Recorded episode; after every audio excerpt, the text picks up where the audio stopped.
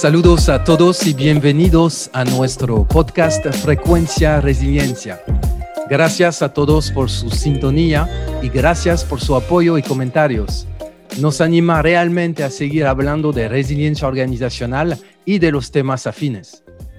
Los recordamos que nos pueden escuchar en Spotify, YouTube y también nos pueden seguir en el Instagram Frecuencia Resiliencia y nuestras páginas frecuenciaresiliencia.com y frecuenciaresiliencia.live.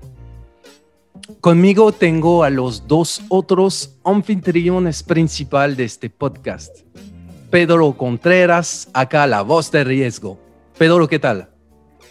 Contento otra vez. Me hacía falta volver a compartir con ustedes y esta dinámica que realmente se ha hecho bien, bien entretenida y diferente para, para lo que es el día a día de, de uno. Excelente, gracias Pedro. Félix Rodríguez, acá el asesor. Félix, ¿cómo estás? Saludos, saludos. También eh, comparto las palabras de Pedro. Eh, unos días sin hablar con ustedes, pero contento de que podamos volver a hablar. Un placer. Excelente. Bienvenidos a los dos y yo estoy muy feliz de tenerlos de nuevo conmigo en este podcast.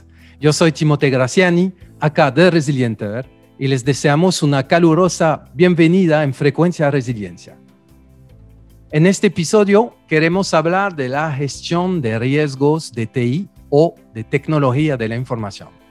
Primero vamos a definir lo que es la gestión de riesgos de TI y vamos a preguntar a nuestro especialista al respecto, Félix. Por favor, Félix, defina para la, audiencia la gestión de riesgos de TI en pocas palabras. Gracias, Tim. Bueno, básicamente la, gestión de riesgo tecnológica busca, por, valga la redundancia, gestionar esos riesgos que desde un punto de vista eh, se vinculan a la tecnología, pero no la limitan a, o no la limitan a, a, todo el enfoque tecnológico. Principalmente gestionando esas amenazas o vulnerabilidades tecnológicas que puedan impactar directa o indirectamente las operaciones del negocio, la continuidad o la propia operatividad de, nuestras instituciones o nuestras, o nuestras operaciones. ¿Qué busca la gestión tecnológica como tal? Poder integrar eh, una, una, una, una, disciplina de gestión alineada a lo que viene siendo el RM, la gestión de riesgo empresarial. Si no existe esa dinámica, entonces la gestión de riesgo tecnológico se puede aislar y puede no considerar los temas más relevantes dentro de la propia gestión de riesgo eh, en toda la organización. O sea, deja de ser holística y solamente se concentra a ver únicamente riesgo tecnológico, que al final no es lo que queremos ver. Esa es como rápidamente lo podemos definir, una, una definición de muy alto nivel, eh, el cual creo que, se haya entendido, si no hay Pedro también me, me apoya como experto. claro.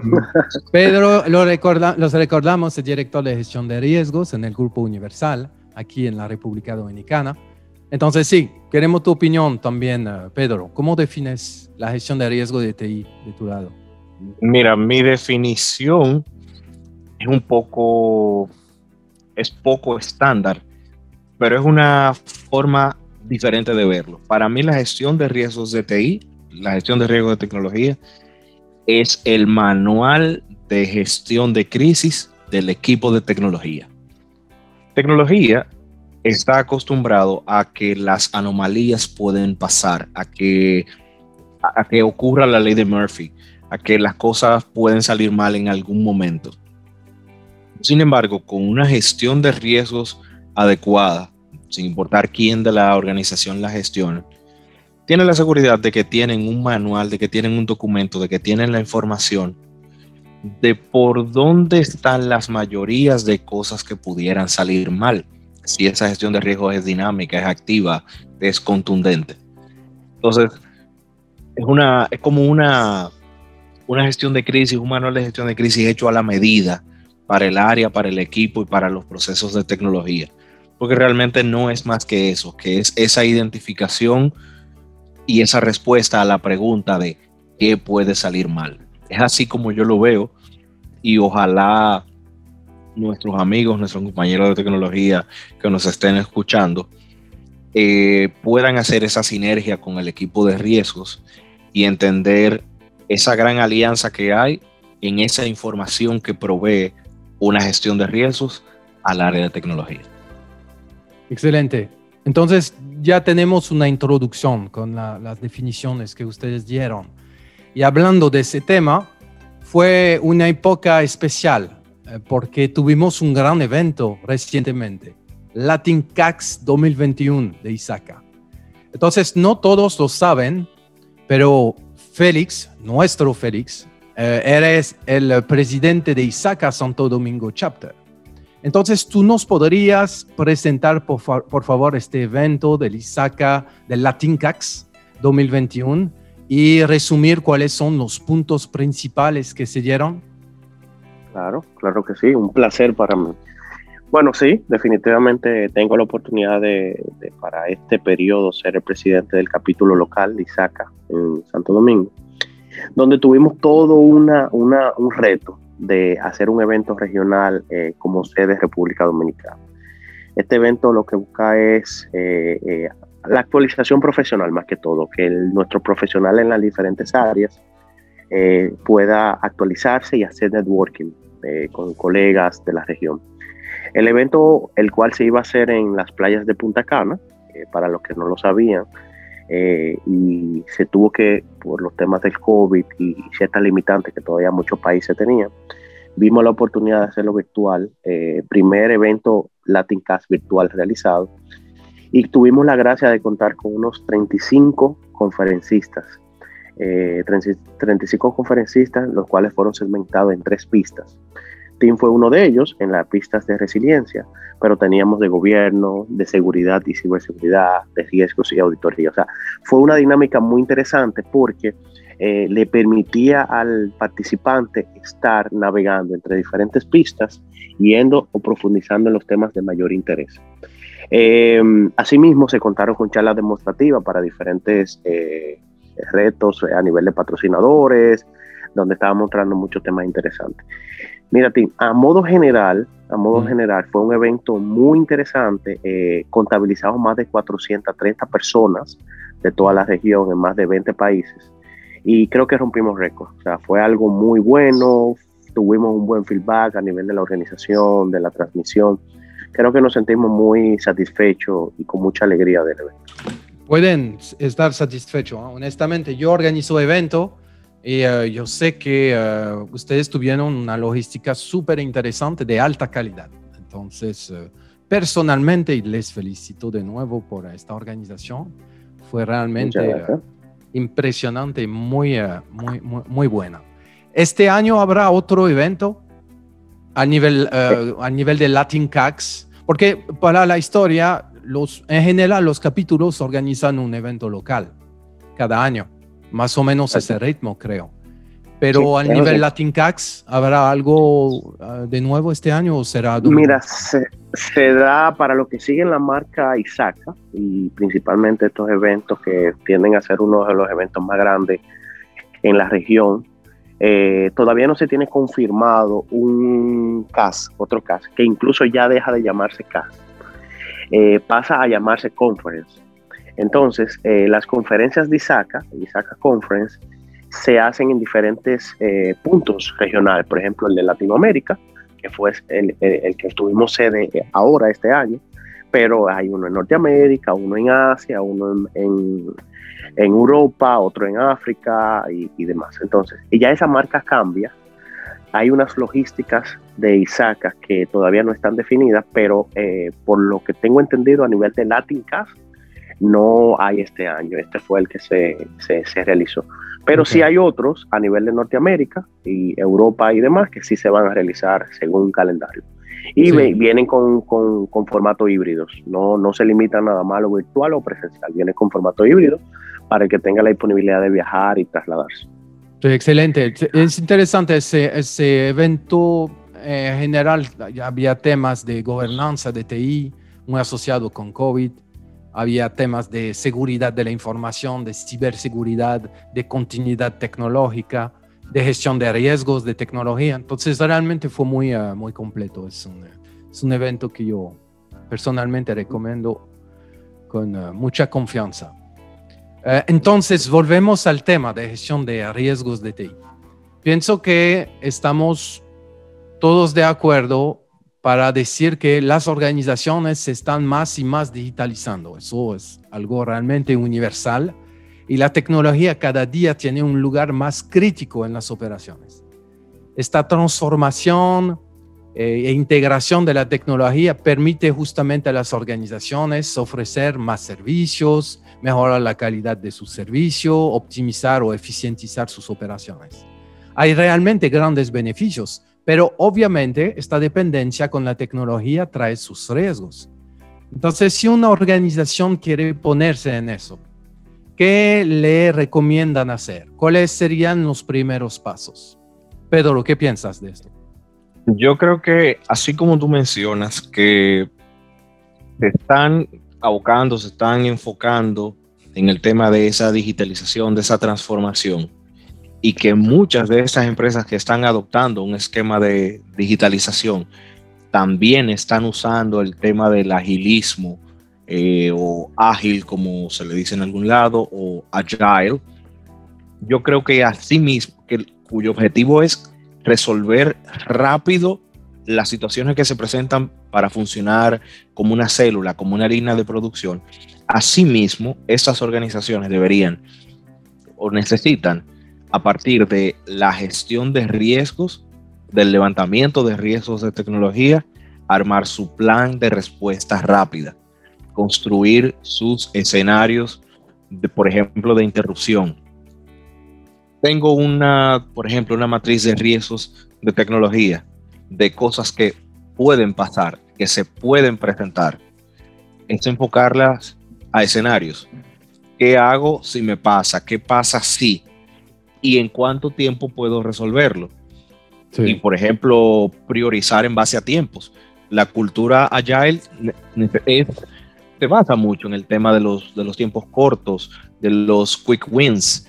Entonces, precisamente, en una matriz de riesgo yo veo cuáles son mis problemas graves, cuáles son mis problemas intermedios y asimismo hacer planes para ese que pasa así. Porque de verdad, yo desde el punto de vista de una gestión de riesgos, y de continuidad, yo soy enemigo de la improvisación. No es que no esté listo para improvisar, pero trato siempre de que si es posible, se tenga que improvisar lo menos posible.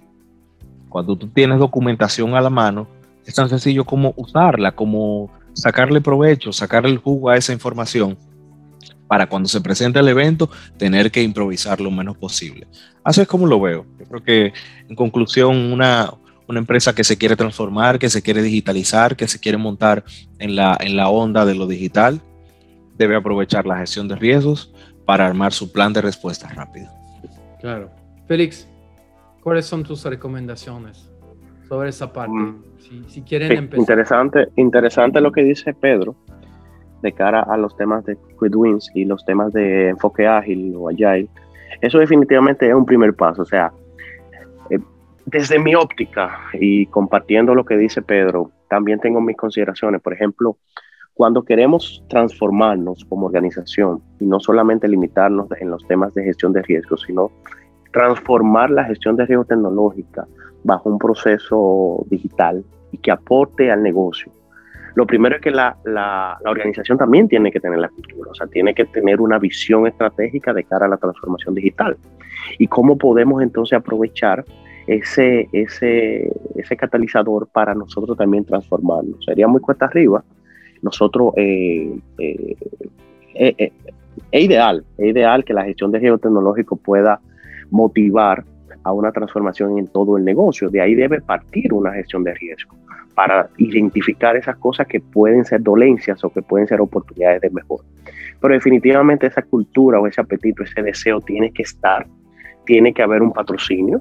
Tiene que, haber eh, ese apoyo de la alta dirección de cara a motivar eh, esa optimización y ese deseo de cambio, pero sobre todo tener un enfoque basado en riesgo emergente, o sea, qué cosas pueden, podemos estar considerando nosotros eh, que no hayamos incluso analizado detalladamente los riesgos.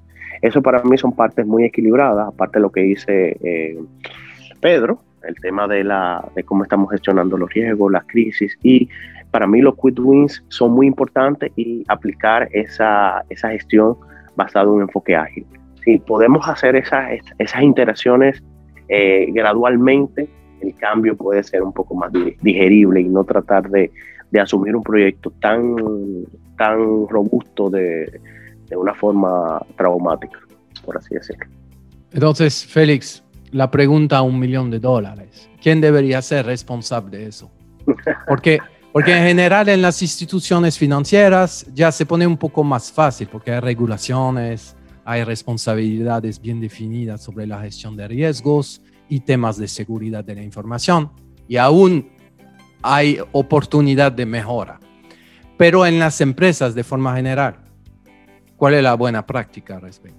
Bueno, bueno, mira, aquí, aquí hay como que dos preguntas en uno. Primero, ¿quién es el responsable de, de, motivar al cambio, de motivar a ese tema? Lo primero es que, como siempre lo he dicho, y creo que es algo que se mantiene en mi discurso, en mi, en mi filosofía, o sea, esto es una responsabilidad de todos.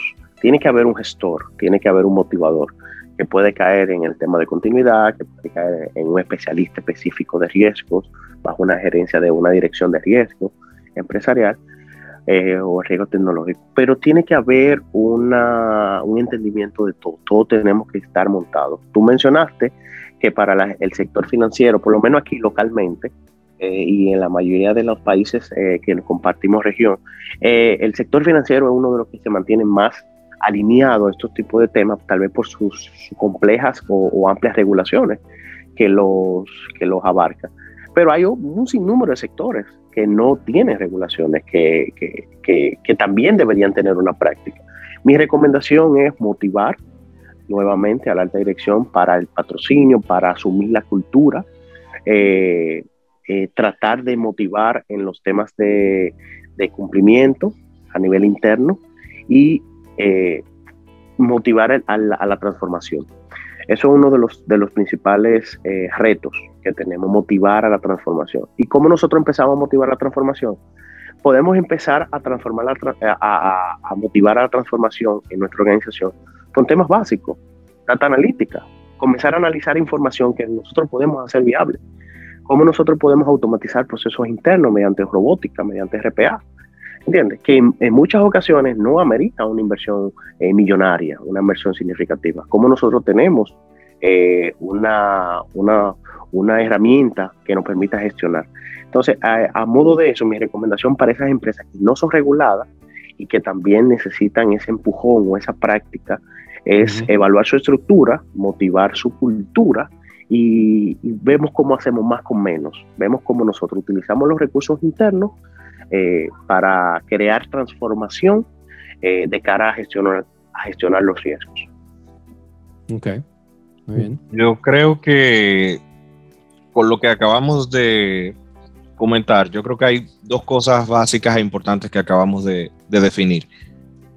¿Cuáles son los primeros pasos? ¿Hacia dónde debe enfocarse? ¿Y quién debe ser la cabeza de esa gestión? ¿Quién debe llevar el mando? Pero surge la pregunta y probablemente para una organización o para un equipo que está en el proceso de definir, de montar, de administrar una gestión de riesgos de TI. ¿Es fácil? ¿Es sencillo? ¿Cuáles creen ustedes que son las dificultades que se va a encontrar un equipo de gestión de riesgos cuando va a asumir, cuando va a empezar la gestión de riesgos de TI? O sea, ¿cuál ¿Qué dificultades ustedes le ven? ¿Qué, trabas pudieran encontrarse al inicio? Tim, ¿cuál ha sido tu experiencia? ¿Cómo, cómo lo ves tú? ¿Cuál, ¿Cuál es tu parecer? Yo voy a compartirles eh, experiencia de dos puntos de vista. El punto de vista como eh, gerente de continuidad del negocio, yo tuve que trabajar sobre temas de riesgo de tecnología con el área de tecnología y recuperación, obviamente, de, de tecnología. Y la otra como asesor. Y mire lo que yo vi. Yo personalmente, yo siempre tuve esas dos como eh, esas dos notas en mi mente sobre lo que yo veía. Lo primero está relacionado al tema de análisis de riesgo como tal. Es decir, que en lo que yo pude ver en muchas organizaciones, el análisis de riesgo se enfoca sobre procesos, no sobre todos los activos de la empresa, sino procesos. Y eso la realidad es que yo lo puedo aplicar al riesgo operacional tanto como al riesgo de TI. Siempre lo que yo vi es el enfoque sobre procesos, es decir, mala práctica del proceso, errores humanos, fraude, etcétera. Que yo entiendo es parte del enfoque. Ustedes son más especialistas que yo sobre la parte de riesgo, pero yo, yo vi siempre ese enfoque. No, no, no, no, deja, tu humildad, deja tu humildad, eh, deja tu humildad, ¿eh? Sí. Entonces, yo voy a seguir, está bien, entendí el mensaje, pero la realidad, ¿cuál es? Sí, yo les voy a dar un ejemplo sencillo. Y ahí hablamos de riesgo de tecnología. Yo vi matrices de riesgo. Eh, por ejemplo, riesgo de tecnología, donde ahí se habla de diferentes tipos de riesgo asociado a los procesos de gestión tecnológica. Y dentro de esos riesgos, dentro de esos procesos, hay procesos de seguridad de la información o de ciberseguridad. Ahí te van a hablar, por ejemplo, de la mala práctica de un proceso, la mala ejecución de un proceso relacionada a eh, la gestión de un firewall, por ejemplo. Pero realmente el riesgo o la amenaza que aparece sobre el hackeo, el DDoS o todos los temas de virus, etcétera, no aparece pero estamos enfocándonos sobre la parte proceso. Entonces yo pienso que la primera dificultad está ahí, es el enfoque del análisis de riesgo. La práctica usual que yo vi hasta ahora es que las empresas se enfocan sobre los procesos. Y yo pienso que es un error y al mismo tiempo una dificultad.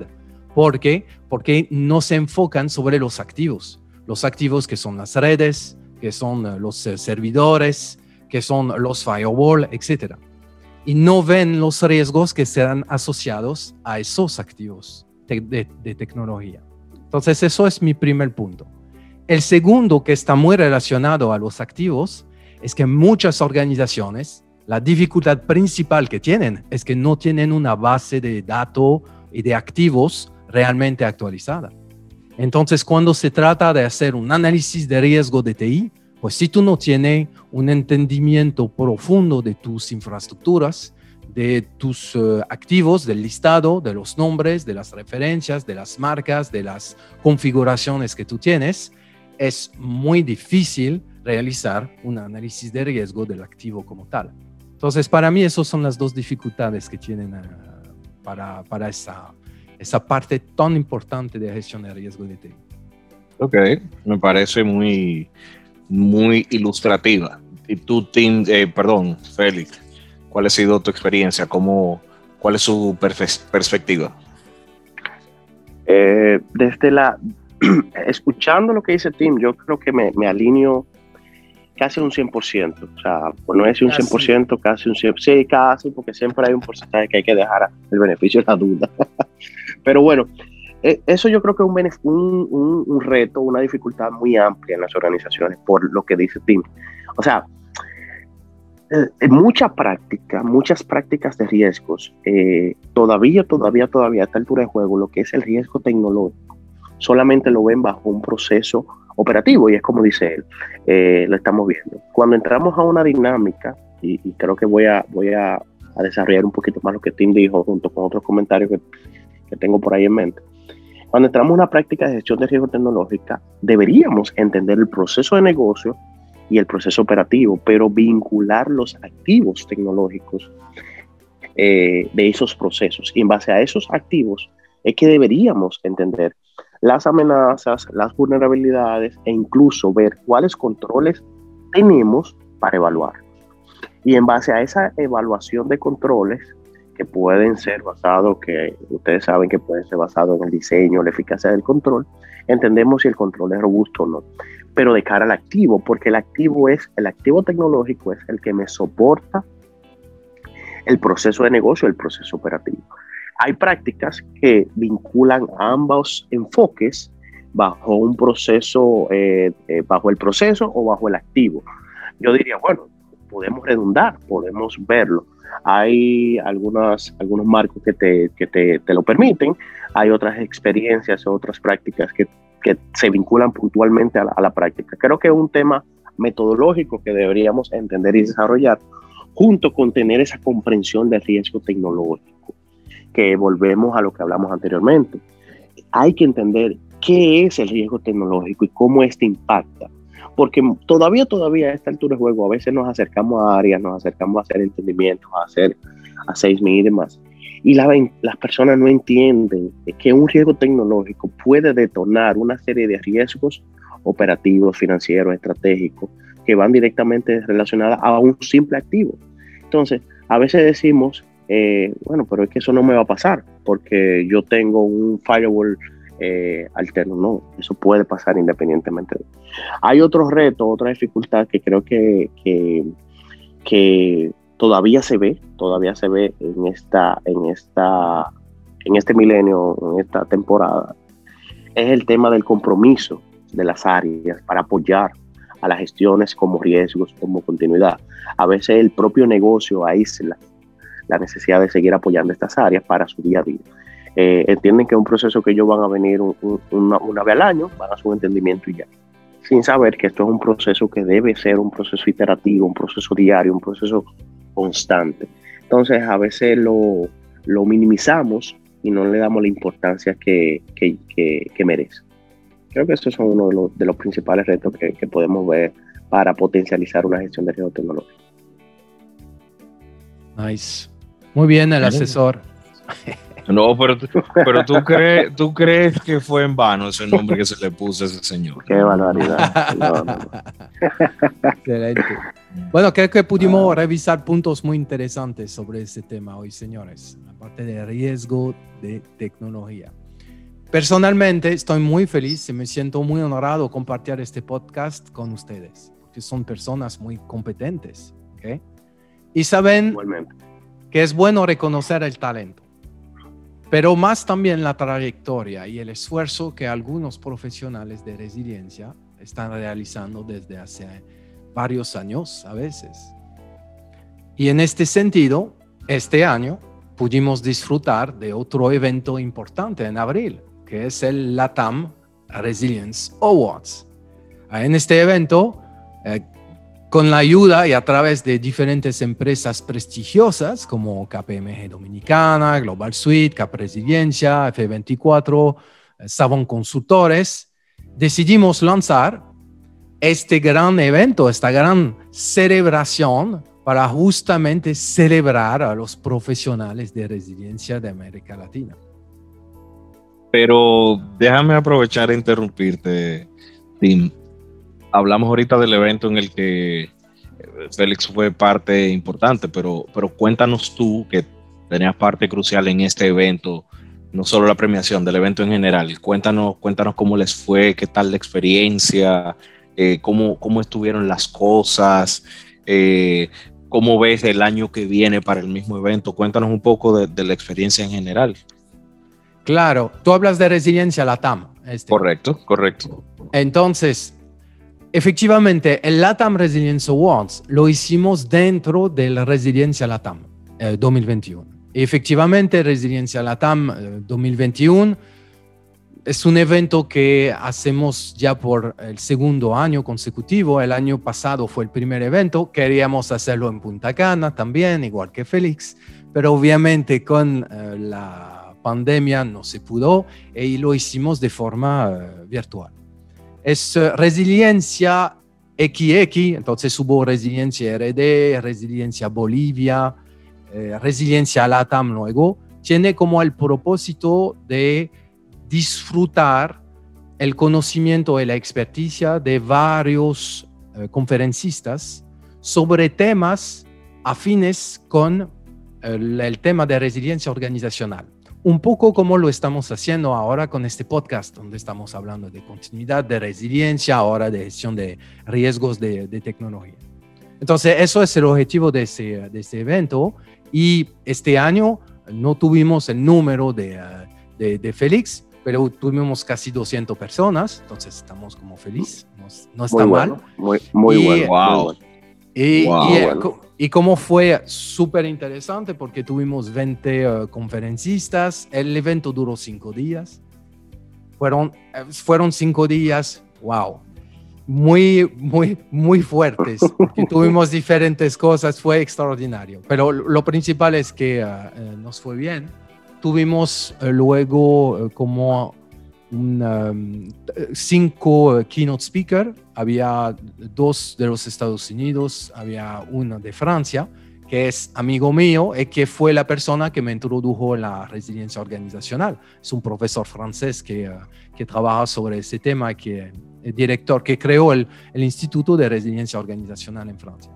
Entonces, realmente eso fue el objetivo y durante este evento hicimos el LATAM Resilience Awards, entonces, como Resiliencia LATAM, el LATAM Resilience Awards lo vamos a hacer eh, sobre, eh, vamos a hacerlo cada año. Y veremos si seguimos de forma virtual o si hacemos algo híbrido. Eso veremos y seguramente el año que viene será como tres días. Normalmente se hará a final de abril. Son fechas que ya hemos eh, empezado a, a... Mira, yo no, yo no me pongo guapo si es híbrido, ¿eh? es, necesario salir. Y más, más si es en la playa, ¿verdad? Oh, sí, pero, pero, sí, pero que ahí no pones al tanto de, lo interesante que fue el, Resiliencia Latam eh, y, y, bueno, todos sus temas, que creo que fue un evento también muy bueno por la, el nivel de conferencista que traíste. Pero, ¿qué te motivó o qué motivó sacar una premiación, un Resiliencia Awards. Eh, hablando de los resultados al final, cómo fue la experiencia, eh, los ganadores. Cuéntame, eh, te dejo a ti esa parte para... Sí, me gusta mucho, gracias por la pregunta, porque vamos a hablar de alguien especialmente hoy. Pero el porqué, el porqué es muy sencillo, la realidad. Ya yo, ya yo veo por dónde va. Entonces, la realidad es que nosotros trabajamos en temas que no son siempre como eh, muy amistosos o no sé cómo describir eso, que la gente nos quiere por lo que estamos haciendo. Eh, eh, yo me recuerdo en Orange me llamaban señor desastre, etcétera. Entonces como que no nos presentamos realmente como los amigos de todo el mundo. Les gustan hablar con nosotros cuando hay emergencia o temas de del, del estilo. Pero yo sé que no es universal. Sin embargo, el tema es el siguiente los profesionales de, resiliencias que, de resiliencia que están trabajando desde hace muchos años, que se están esforzando para elevar el nivel de resiliencia de sus organizaciones, de sus clientes, de las industrias, eh, del gobierno, de las comunidades, pues yo pienso que merecen también ser celebrados por lo que están haciendo. Y sabemos que no siempre las empresas o sus propias empresas lo van a hacer. Entonces, Resiliencia Awards vino de eso. Yo me quedé como, mira, ¿quién va a celebrar realmente esa gente? Y la realidad es que yo busqué mucho y casi no hubo ningún evento del estilo en América Latina. En los demás países, en, hasta el nivel mundial, tú tienes cosas, por ejemplo, con el BCI, que tiene su BCI America, American o BCI de America Awards o cosas así. Entonces, cerca tenemos cosas, pero realmente para nosotros en América Latina no tenemos nada. Entonces, eso era lo, el objetivo. Y durante ese evento, pues justamente Félix era parte del jurado eh, como representante de, de KPMG Dominicana. Entonces tuvimos 18 personas, tuvimos dos categorías al, al principio que se transformaron en tres. Eh, teníamos eh, gerente de continuidad de negocio del año, tenemos eh, personalidad de resiliencia del año y al final el influencer de resiliencia del año. Entonces, aprovechamos para felicitar tres personas que fueron los tres ganadores. La primera, que fue Paula Castillo, por la parte gerente de continuidad del negocio de Avianca en Colombia y eh, Germán Vargas, nuestro hermano Germán, si tú nos escuchas, un abrazo para ti, que es de Claro eh, en Colombia, donde Colombia ahí ganó todo, excepto que tuvimos nuestro plátano power personalizado. Acá Pedro Contreras, que queremos felicitarte, Pedro, por haber ganado, pero de una fuerza tan dominicana que tú ganaste ese premio, sin duda ninguna, personalidad de resiliencia del año. Entonces, Pedro, yo digo, bravo, mm. felicidades, mm. Pedro. Señor, mira, de verdad que gracias, les digo gracias con el, con el corazón. Esto ha sido, como lo dije en LinkedIn, una aventura tremenda. Yo no me imaginé el apoyo de la gente por todos los lados, por la familia, los amigos, los colegas. De verdad que ha sido eh, impresionante por todos los aspectos posibles. Eh, las gracias al evento también por tomar en cuenta por sus apreciaciones en sentido general. Y de verdad que esto es un tremendo compromiso para seguir, como dije, apretando eh, en lo que hacemos y seguir contribuyendo más que todo a la sociedad. Yo creo que esto es una de las de la parte bonita de lo que nosotros hacemos, ese aporte a la sociedad, a los países a los que somos partes y a nuestra misma comunidad. En cuanto a Paola y a Germán, muchísimas felicitaciones también. No tengo el placer de, conocer personalmente a Paola. A Germán sí he compartido con él en otros eventos, tremenda persona también. Así que súper contentos con ellos, por ellos también. Sí, no, realmente felicidades, Pedro. Oye, Pedro, eh, una pregunta. ¿Te llegó el trofeo ya? ¿Que si me llegó? El trofeo. Ah, no, todavía. No, no, no me llegó. Todavía, todavía, esto está por llegar, no se preocupen, estamos arreglando toda esa parte. Gracias, Félix. Mm. Eh, Pedro, yo quiero saber, porque eso me interesa ver, cómo, cómo, cómo lo tomaron tus colegas en tu empresa. Porque Mira. tú ganaste el LATAM Resilience Awards, no, no es cualquier cosa. Oye, yo sé, yo estoy hablando para nosotros también, pero, pero se queda el LATAM Resilience Award. Son cinco empresas como jurados totalmente diferentes, e independientes. Uh, hubo, tú, tú recibiste más de 700 votaciones solamente para ti. Wow. sobre 5.000 votaciones, hubo 700 para ti. Pequeñas notas, hubo 1.000 300 para Germán. Entonces, Germán, tú eres muy fuerte. Yo no sé lo que tú hiciste, pero tú lo lograste. Pero adicional a las votaciones que tú tuviste, Pedro, tú recibiste también las votaciones del jurado de diferentes empresas internacionales. Entonces, ¿cómo eso se vio a, a, través de tu empresa? Mira, fue una avalancha enorme. El celular se me descargó ese día con la cantidad de gente felicitándonos por todas las vías. Entonces, no era solo la felicitación, era también cómo se notaba en unas simples palabras la alegría de quien me estaba escribiendo, de quien me estaba hablando por, ese, por ese premio. Eh, hay mucha gente, perdón, no se pongan guapos mis colegas, mis amigos, pero hay mucha gente que se lo tomó muy a pecho con el tema de la dominicanidad, que me decían, ese premio tiene que quedarse en Dominicana, ese premio tiene que quedarse aquí. De verdad. Hubo una parte de la familia que creían que era una competencia política y me preguntaban diario, ¿y cómo va? Y, lo sentían suyo porque me decían, dime, ganamos, ganamos en plural. de verdad que fue algo tremendo. Todavía hoy hay gente escribiéndome. Eh, el post de agradecimiento que coloqué en LinkedIn, increíblemente, ha sido el post más visto de todo el tiempo que yo tengo en LinkedIn. Lleva casi 4000 visualizaciones. Oh, wow. Y, más de. Número. Sí, y más de 100 eh, reacciones. De verdad que ha sido algo eh, tremendo y con lo que me siento eternamente agradecido con, con todo el evento, con la apreciación de ustedes y, mucho más que comparto el podcast con ustedes. Excelente. Felicidades, Pedro. Muchas gracias, hermano. Gracias, de verdad. Que fue merecido. Gracias, de verdad. Excelente. Pues señores, ya terminó nuestro cuarto podcast Así que realmente ha sido un privilegio, un placer compartir de nuevo esta plataforma con ustedes dos. Hoy hemos hablado de la definición de la gestión de riesgos de TI, de los retos de esta gestión para la organización, de los pasos para implementarla y de las responsabilidades. Gracias Pedro y Félix por su eh, participación y aportes muy valiosos, como siempre, señores. Gracias. Eh, muchas felicidades a Félix por la organización del Latin Cax. Okay, entonces nos veremos por el, el próximo. Nos vemos, nos vemos. Próximo evento, yo no voy a decir cuándo, pero eso, eso vamos a ver.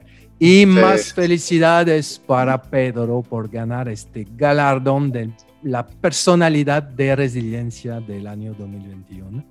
Pero felicidades, felicidades a ti también, Timothy, por eh, tu evento, que también fue muy bueno. Y creo que cada año va ganando mucho más terreno. Creo que ha sido, se ha visto en los números. Gracias, hermano. Así vamos a seguir. Como decía Pedro, es un compromiso para hacer más. No es que ya terminó la carrera, al contrario, eso te da aún más responsabilidades para seguir. Yo me recuerdo muy bien de estas palabras de, de Pedro durante uh, la, entrega eh, de, su, galardón eh, eh, este día.